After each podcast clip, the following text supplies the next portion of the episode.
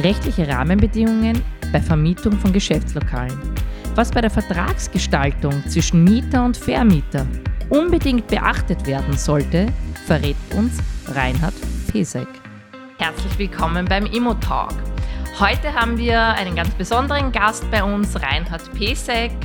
Reinhard verantwortet bei uns äh, die Bestandrechtabteilung und wer ihn nicht kennt, er kommentiert regelmäßig äh, in der Bibel des Zivilrechts von Schwiemann und kommentiert dort eben das gesamte Bestandrecht. Zusätzlich äh, findet man unseren Reinhard auf diversesten Vorträgen. Herzlich willkommen, lieber Reinhard. Danke für die Einladung. Ja, wer natürlich bei unserem Podcast nicht fehlen darf und äh, natürlich immer dabei ist, ist unser Benedikt Stockert. Hallo. Benny. So, lieber Reinhard, wir haben uns ein paar Dinge überlegt, die momentan spannend sind im Bereich des Bestandrechts allgemein. Wir hatten bei unserem letzten Podcast ähm, Florian Richter äh, bei uns zu Gast als Experten, der The Mall leitet, also The Mall verantwortet. Alle Dinge, die dort im äh, Center Management zu tun sind, laufen äh, bei ihm zusammen. Und er hat uns ein paar Dinge erzählt, die wir heute ein bisschen im Detail äh, auch von rechtlicher Seite aus besprechen wollen. Vielleicht einmal ganz grundsätzlich, Reinhard, was sind die rechtlichen Rahmenbedingungen, äh, Rahmenbedingungen bei der Vermietung von Geschäftslokalen? Ja, bei der Vermietung von Geschäftslokalen ist es anders, als man es auf den ersten Blick glauben würde, doch nicht so, dass uneingeschränkte Vertragsfreiheit herrscht, also dass die Parteien Vermieter und Mieter sozusagen vereinbaren können, was sie möchten, denn das ist ein Spezifikum für Europa, muss man sagen, dass die österreichische Rechtslage hier bietet. Es gibt nämlich auch bei Verträgen, die zwei Unternehmer miteinander abschließen, nämlich der Vermieter und der Mieter, der das Geschäftslokal anmieten möchte, die zwingenden Schutzbestimmungen des Mietrechtsgesetzes zu beachten, das sehr einschneidende Rechte vorsieht, die man bei der Vermietung als Vermieter und in weiterer Folge auch natürlich bei der Vertragsgestaltung zwingend berücksichtigen muss. Also Kündigungsschutz ist da der Dauerbrenner. Das heißt, wenn der Vermieter mit dem Mieter ein Mietverhältnis eingehen möchte, kann er dieses im Regelfall, wenn das ein Geschäftslokal ist, das in einem Mehrparteienhaus liegt oder auch in einem Einkaufszentrum liegt, typischerweise nicht grundlos kündigen. Der Geschäftslokalmieter genießt, ebenso wie der Mieter einer Wohnung, einen Kündigungsschutz. Und das ist schon einmal eher überraschend für viele Leute, wenn sie das jetzt hören. Das ist der eine Punkt, den man beachten muss, Kündigungsschutz, der dazu führt, dass viele Geschäftslokale nur befristet vermietet werden, dass der Vermieter dann auch eine gewisse Flexibilität hat, wenn dann der Mietvertrag ausläuft, dass er vielleicht einen anderen, am Markt attraktiveren Mieter reinnehmen könnte, dass er da die Flexibilität hat. Und auch ein abgesehen vom Mietrechtsgesetz Kündigungsschutz ist auch zu bedenken bei der eben angesprochenen äh, Befristung die man dann abschließen möchte, um den Mieter dann vielleicht nach ein paar Jahren, wenn das äh, Mietverhältnis ausläuft, einen anderen vielleicht reinnehmen zu wollen oder zumindest die Freiheit zu haben. Die angesprochene Befristung, die muss in zwingend vorgesehen in Schriftform abgeschlossen werden, also unterschrieben werden. Und da ist es auch eine Falle, in die oft dann Vermieter tappen oder auch versucht wird, um die Rechtsgeschäftsgebühr, die es ja noch immer gibt beim Abschluss eines Mietvertrages, zu sparen. Die ist nämlich fällig, wenn eine Vertragsurkunde unterschrieben wird. Dann verständigen sich Vermieter und Mieter oft darauf, dass das Ganze mündlich abgeschlossen wird. Und das hat den Nachteil, dass dann die Befristung unwirksam ist, weil nicht unterschrieben wurde, mit der Konsequenz, dass es eben ein unbefristetes Mietverhältnis gibt. Also das ist auch eine Tücke, die das Mietrechtsgesetz da beinhaltet. Also das müssen wir beachten bei der Anmietung, Mietrechtsgesetz. Und das Zweite, was auch gerne übersehen wird, ist das Konsumentenschutzgesetz. Das kann nämlich auch beim Geschäftslokalmietvertrag anwendbar sein, nämlich dann, wenn eine unter Anführungszeichen natürliche Person, also jetzt keine Gesellschaft wie eine GmbH oder Aktiengesellschaft ein Lokal anmietet, sondern eine Person, wie wir hier sitzen, eine natürliche Person, die bisher angestellt war, möchte jetzt ein Start-up sagen, sie wird Unternehmer und gründet ein Unternehmen und mietet zu diesem Zweck ein Geschäftslokal an, dann ist diese Person noch als Verbraucher behandelt, obwohl sie an sich schon zu unternehmerischen Zwecken das Lokal anmietet, was zur Folge hat, dass dann das Konsumentenschutzgesetz auch anwendbar ist und das sieht auch einige einschneidende, zwingende in dem Fall bei uns Mieterrechte vor, die man dann bei der Vertragsgestaltung berücksichtigen muss. Stichwort Transparenzgebot.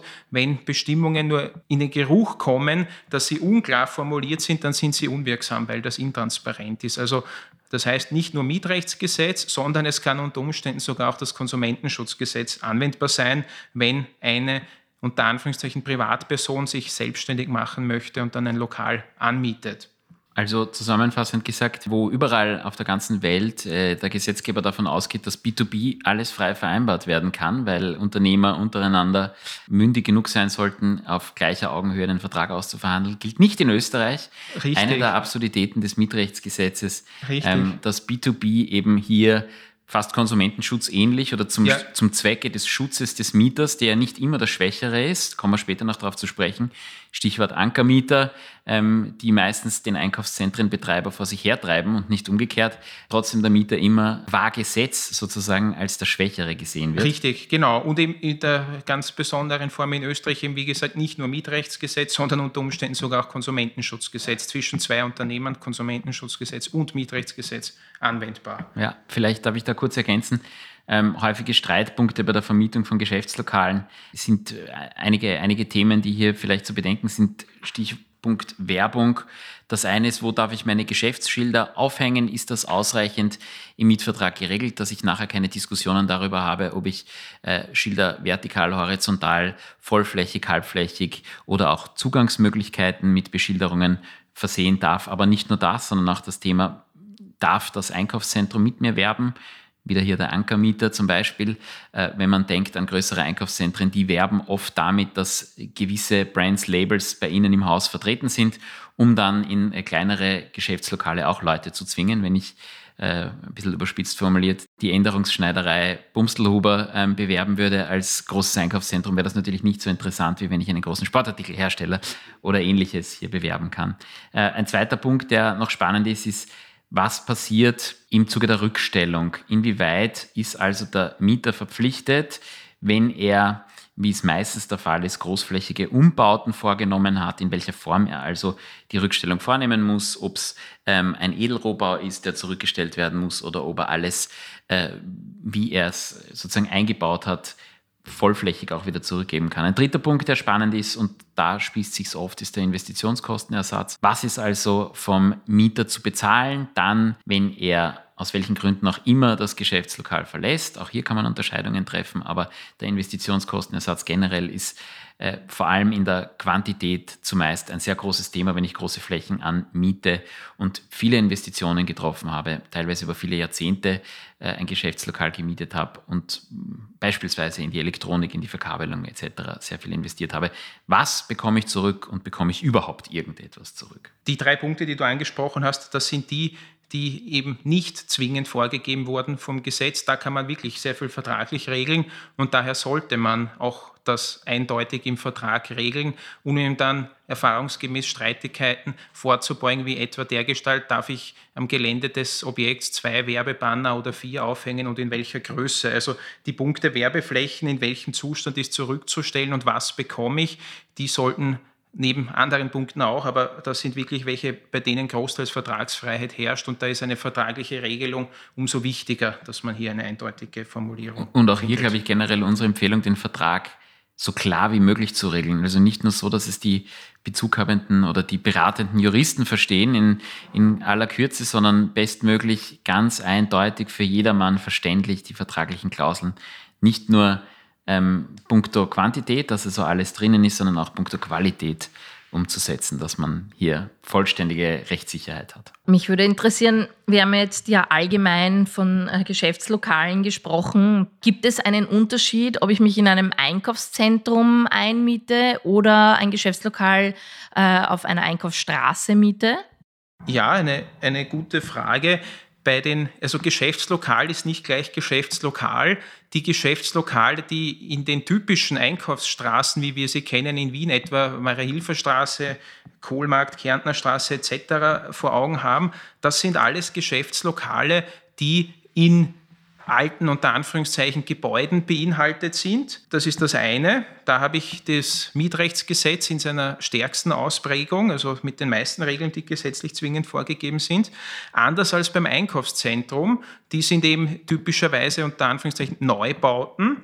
Und hier sind vertraglich viel mehr Regelungen möglich als im Altbau bei den typischen Einkaufsstraßen vorgesehen ist. Also ich kann vertraglich da viel mehr regeln. Das heißt, die vertragliche Vereinbarungen, die getroffen werden, sind da umso wichtiger.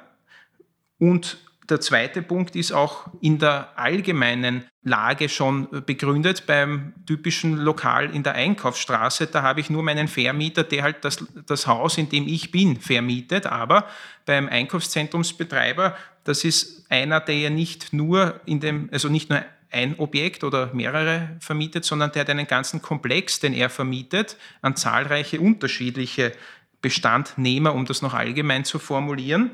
Und das hat die Besonderheit, dadurch, dass der einen gesamten Komplex vermietet, dass der typischerweise beim Einkaufszentrum, und das ist auch ein Charakteristikum des Einkaufszentrums, dass der sich auch um allgemeine Teile kümmert, dass die für nicht nur die Mieter, sondern auch vor allem für die Besucher attraktiv wirken, indem etwa so Gemeinschaftsplätze wie innerhalb des Einkaufszentrums gelegen vielleicht Spielplätze, wenn es die gibt, aber auch Außenanlagen wie Parkplätze, Aufzüge etc., dass die vom Einkaufszentrumsbetreiber errichtet werden und er sich um deren Instandhaltung kümmert. Also er stellt da mehr typischerweise zur Verfügung als eben das bloße Lokal, sondern versucht eben auch durch die allgemeine Gestaltung des Einkaufszentrums eine gewisse Attraktivität für die Kunden herzustellen und hat aber eben auch noch die darüber hinausgehende also Verpflichtung oder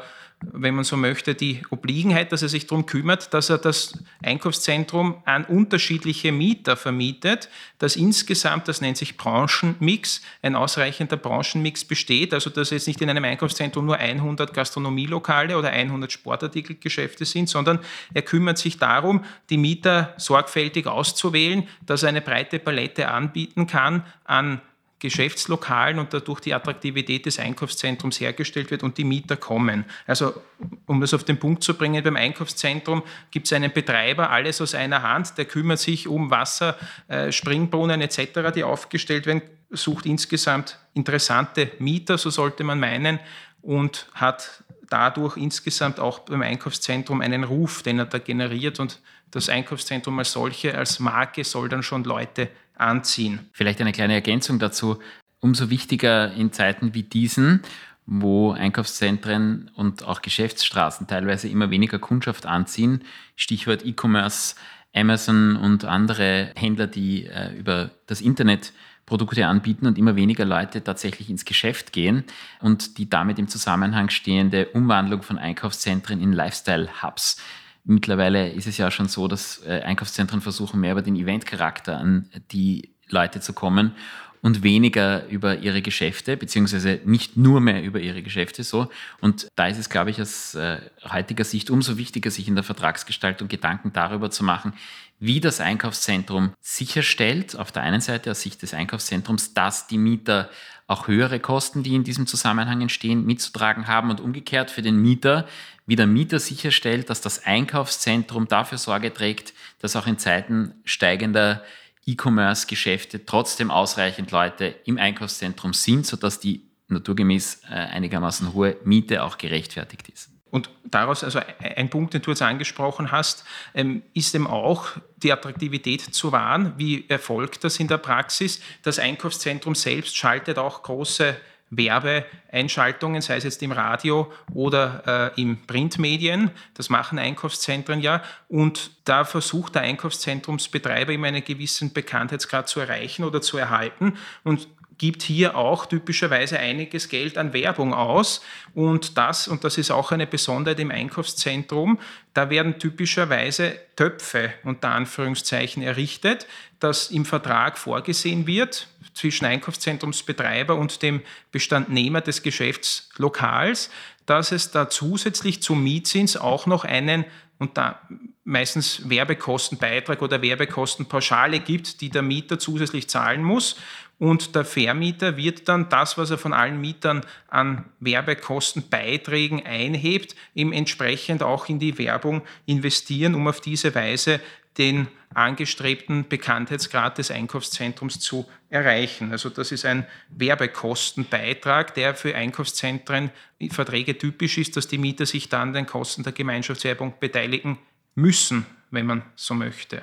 Und hier gibt es äh, in manchen Verträgen dann auch so etwas wie einen Werbekostenbeirat oder äh, die Möglichkeit des Mieters, ähm, da wie dort ein bisschen mitzubestimmen, aber grosso modo unterwirft er sich natürlich dem, was das Einkaufszentrum vorgibt, was auch gut ist, weil äh, würden 100 verschiedene Retailer oder was immer im Einkaufszentrum hier gerade vor Ort vorhanden ist, sich auf eine Werbung einigen müssen, wäre das wohl nicht der Fall. Also das ist natürlich auch eine in Wahrheit eine Mieterschutzbestimmung oder ermöglicht es auch überhaupt großflächige Werbungen zu schalten, ohne sich vorher zusammenstreiten zu müssen. Richtig, genau. In den Verträgen ist typischerweise vorgesehen, die Mieter zahlen den Werbekostenbeitrag und haben ihm da tatsächlich kein Mitspracherecht. Die können da nicht sagen, ja, ich bin dafür, dass du im Radiosender X eine Werbung schaltest von 20 Sekunden oder dann mach mal lieber Fernseher. Also das geht an sich vom Vermieter aus. Das, was manchmal vorgesehen ist, ist eben so ein Werbebeirat. Da werden halt dann die Mieter, da können die Mieter aus ihrer Mitte Vertrauenspersonen, wenn man so möchte, nominieren, die dann dem Vermieter Vorschläge machen können, wo am besten ähm, Werbung geschaltet werden soll. Oder der Vermieter fragt sie, aber das ist an sich unverbindlich. Und das hat eben tatsächlich eben die Konsequenz, der Vermieter ist da an sich frei. Und da ist dann die er ist nur daran gebunden, dass er von dem Geld, das er hat, dass er das halt zweckmäßig verwendet, das ist eh klar. Und es sollte natürlich nicht äh, unwirtschaftlich oder in absolut äh, von vornherein betrachtet aussichtslose Werbemöglichkeiten investiert werden, aber sonst ist er da sehr frei. Abgesehen vom Werbekostenbeitrag, was gibt es noch für äh, nennenswerte Nebenkosten, die sich ein Mieter anlasten lassen muss oder üblicherweise anlasten lässt? Ja, beim, im Einkaufszentrum, da ist eben die Nebenkosten im Allgemeinen, also unter Nebenkosten versteht man alles, was sozusagen zusätzlich zum eigentlichen Mietzins zu leisten ist. Das ist Einkaufszentrum bekannt, dass die Nebenkosten hier sehr hoch, also typischerweise viel höher sind als bei einem normalen Geschäftslokal in einem Altbau oder in der Einkaufsstraße. Nebenkosten sind also höher. Ein Brocken sind die Werbekosten und ein zweiter Brocken sind auch die Instandhaltungs- und Betriebskosten gesamten, des gesamten Einkaufszentrums. Und da werden nicht nur die Kosten wie etwa Wartung eines Aufzugs, einer Rolltreppe oder Springbrunnen, wenn es den gibt, auf den Mieter überwälzt, sondern, und da, da muss man eben auch schon aufpassen, die, viele Verträge sehen vor, dass bei den Nebenkosten auch der Reparaturaufwand auf die Mieter überwälzt wird. Also die Mieter müssen dann nicht nur bloße Wartungsarbeiten zahlen, die typischerweise anfallenden Service Maßnahmen, sondern auch wenn Teile kaputt werden, ein Aufzug und der muss komplett erneuert werden, weil er halt einfach aus Altersgründen nicht mehr weiterverwendet werden kann. Diese Kosten werden die Mieter genauso überwälzt wie etwa das äh, kaputte Dach, das undicht ist und repariert werden muss. Das nennt sich Erhaltungskosten und das ist in den Nebenkosten eingespeist. Das ist eine Position, die auf die Mieter überwälzt wird und das ist insofern problematisch, als es da jetzt jahrzehntelang war das unproblematisch, aber vor einiger Zeit, mittlerweile doch schon vor rund fünf Jahren, acht Jahren, ähm, sind da die ersten Entscheidungen ergangen, die auch schon zu Einkaufszentren die Ansicht vertreten haben vom obersten Gerichtshof, dass es unzulässig ist, die Mieter an diesen Erhaltungskosten, wie da etwa die Abdichtung des Daches, ähm, dass sie das auch tragen müssen. Also Nebenkostenkatalog erfasst meistens auch die Überwälzung von solchen Erhaltungsmaßnahmen im Einkaufszentrum. Und auch wenn das de facto oft noch anders gehandhabt wird in der Vertragspraxis, ähm, ist es aber so, dass die Überwälzung von Erhaltungspflichten, wenn das zur Gänze auf den Mieter überwälzt wurde oder auf die Mieter überwälzt wurde, und das war schon öfters im OGH der Fall, dass wirklich alles in die Nebenkosten rein eingenommen wurde, dass der OGH das für unzulässig erklärt hat. Also da gibt es auch wieder hier im Verhältnis zwischen zwei Unternehmen Schranken die man berücksichtigen muss. Jetzt sind wir vielfach schon im Detail gewesen, auch vieles vom MRG, das du erwähnt hast. Eine ganz wesentliche Frage, die sich vielfach stellt und äh, in der Vergangenheit vor allem gestellt hat, ist Unterscheidung Miete-Pacht. Wir hatten ja einige findige Einkaufszentrenbetreiber, die plötzlich behauptet haben, wir haben keine Mietverträge mehr, sondern einen Pachtvertrag, ähm, um hier auf mehr oder weniger noble Art und Weise das, äh, die gesetzlichen Bestimmungen des MRG zu umgehen. Vielleicht kannst du uns einen kurzen Stand dazu geben, wie da die aktuelle Judikatur ist, zum einen und zum anderen, ähm, was du generell Vermietern bzw. auch Mietern hier empfehlen würdest? Ja, die, die Abgrenzung Miete, Pacht im Einkaufszentrum, das ist auch aufgekocht, das erste Mal vor fünf Jahren, zehn Jahren.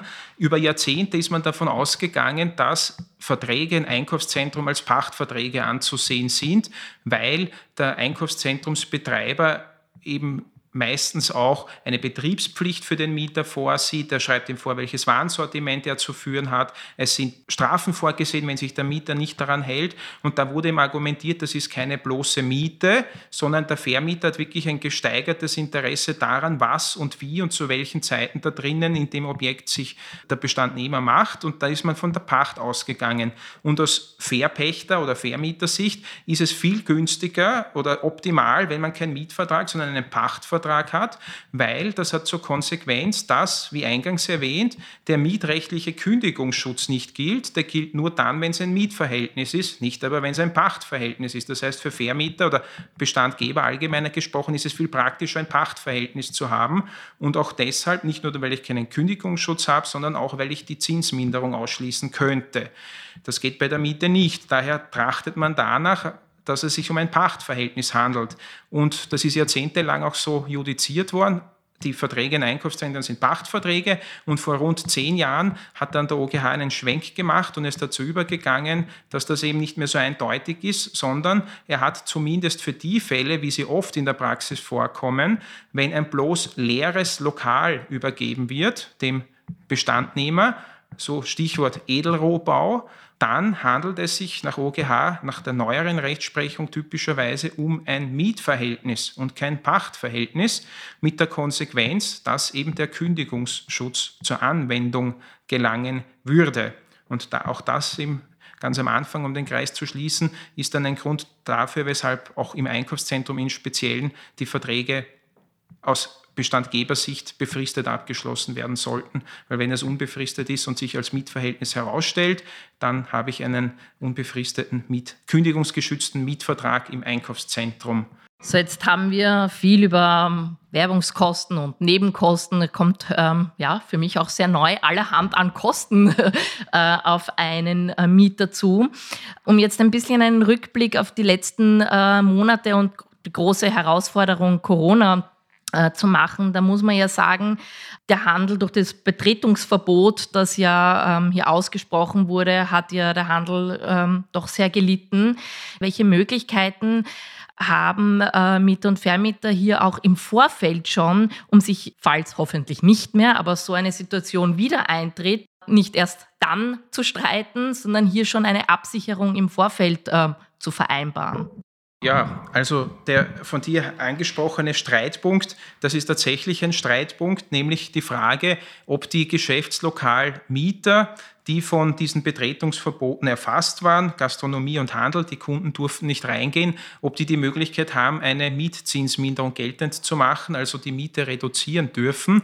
Und da gibt es naturgemäß, weil die Sache so aktuell ist, noch in der Vergangenheit keine einschlägigen Entscheidungen. Und auch derzeit gibt es noch keine zu konkreten Fallkonstellation ergangenen Entscheidungen. Das wird vermutlich dann im Spätherbst äh, der Fall sein, wenn die ersten Instanzen dann einmal äh, Entscheidungen treffen. Aber es ist überwiegend davon auszugehen, dass tatsächlich eine Mietzinsminderung zusteht, wenn ich ein Geschäftslokal habe, das nicht betreten werden konnte.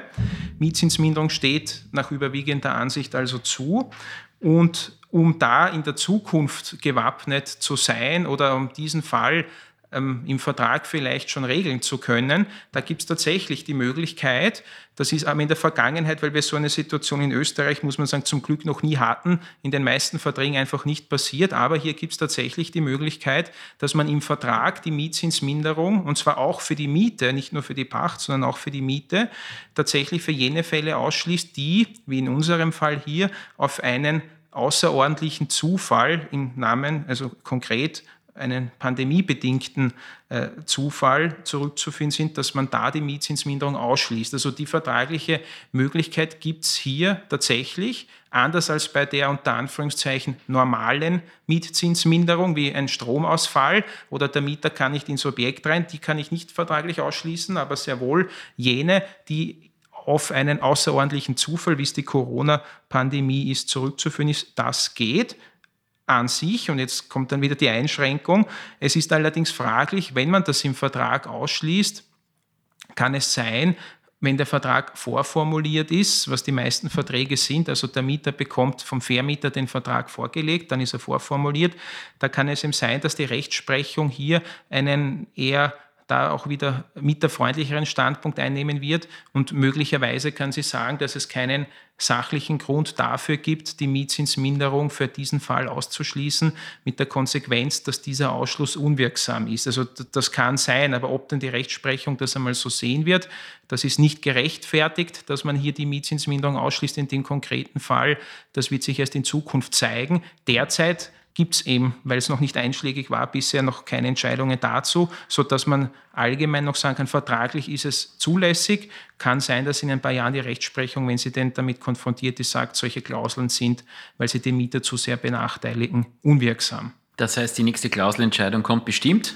Richtig. Irgendwann, die in dem Fall wahrscheinlich 2025 oder so. Ja, aus unserer Sicht vielen Dank, Reinhard, für deinen Einblick einmal in diese allgemeinen Themen Geschäftslokale, Einkaufszentrum, Geschäftsstraßen und so weiter. Nicht nur mit Blick auf Corona, sondern auch ganz allgemein gehalten. Äh, wir hören uns äh, in naher Zukunft wieder zu dem einen oder anderen Thema. Danke dir, dass du heute dabei warst. Sehr und, gerne. Ähm, ja, wir freuen uns äh, und hoffen, dass es auch den Zuhörern gut gefallen hat und werden demnächst mit dem nächsten spannenden Thema auf euch zukommen. Unsere Expertinnen und Experten reden nicht nur hier im Podcast gerne, sondern auch jederzeit persönlich mit euch. Wer unseren Kanal also noch nicht abonniert hat, do it!